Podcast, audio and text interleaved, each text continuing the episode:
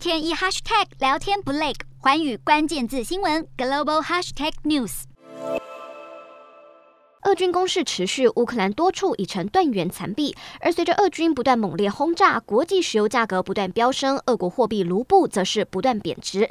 不过，在乌俄第五轮和谈出现曙光后，石油价格竟然大跌，卢布也瞬间升值。欧洲基准布兰特原油价格错跌百分之六点六，纽约的西德州中级原油价格也下滑百分之五点二。另外，卢布对美元汇价升值百分之二到八十八点零卢布，甚至一度攀上八十七点四零卢布，重返二月二十八号价位。面对各界制裁声浪，俄罗斯也祭出反制裁，要求外国企业如果想要购买俄产天然气，就必须改用卢布付款，并表示外国企业需要了解西方对俄国的经济战以改变局势。这对多年来努力去美元化的俄罗斯来说，正是个好时机。不过，对此，G7 成员国一致表示不接受俄罗斯的要求。不过，克里姆林宫表示，如果欧洲客户拒绝以卢布支付，那俄国当然不会免费提供天然气。这让外界担忧，俄国是否准备断供欧洲天然气，让欧洲能源危机雪上加霜。